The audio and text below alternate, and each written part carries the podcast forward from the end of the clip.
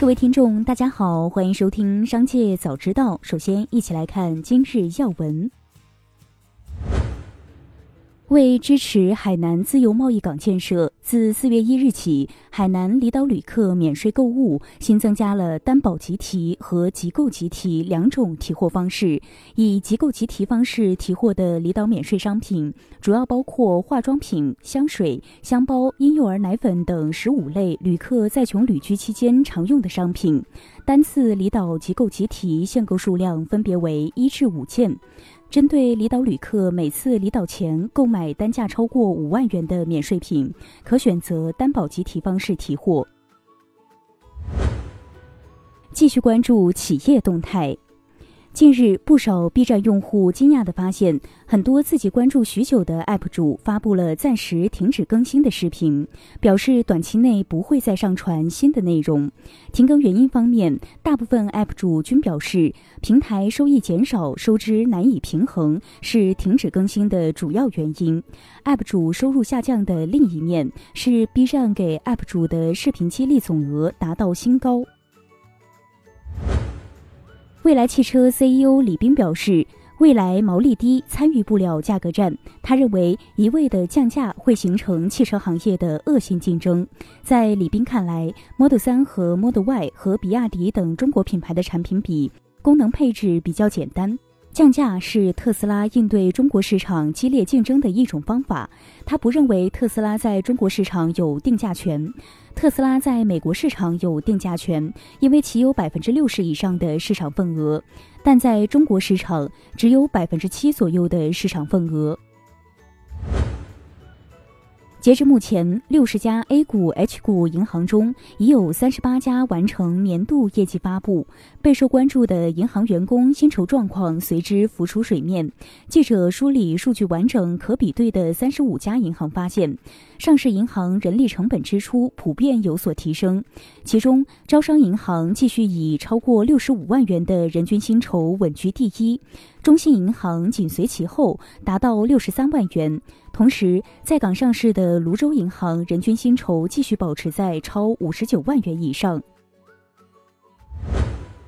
协鑫能科公告，控股子公司新域科技将出资三亿元对新灵科技增资，增资后将持有新灵科技百分之十股权。协鑫能科介绍，新灵科技已在安徽签约建设百亿规模的液冷超级制算中心。为国产大规模的研发训练、各行业领域的 AI 加产业智能化升级提供算力服务。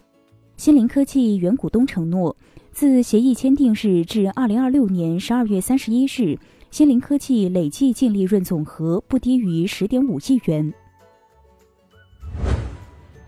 谷歌首席执行官表示，Bard 将从基于轻量级 Lambda 模型升级为更大规模的 PaLM 模型。他指出。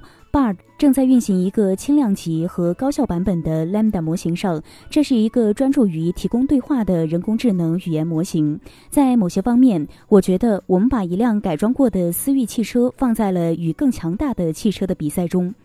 PaLM 模型规模更大，Bard 在处理常识推理和编程问题等任务时能力更强。升级版 Bard 将于下周会有新进展。接下来将目光转移到产业纵深领域。随着蚂蚁基金二零二二年营收数据的披露，基金销售三巨头最新生存状况浮出水面。整体来看，二零二二年由于资本市场震荡下行，代理基金销售规模下降。蚂蚁基金、天天基金两家基金代销机构的营收均出现下降，招商银行代理基金的收入同比下降幅度最大。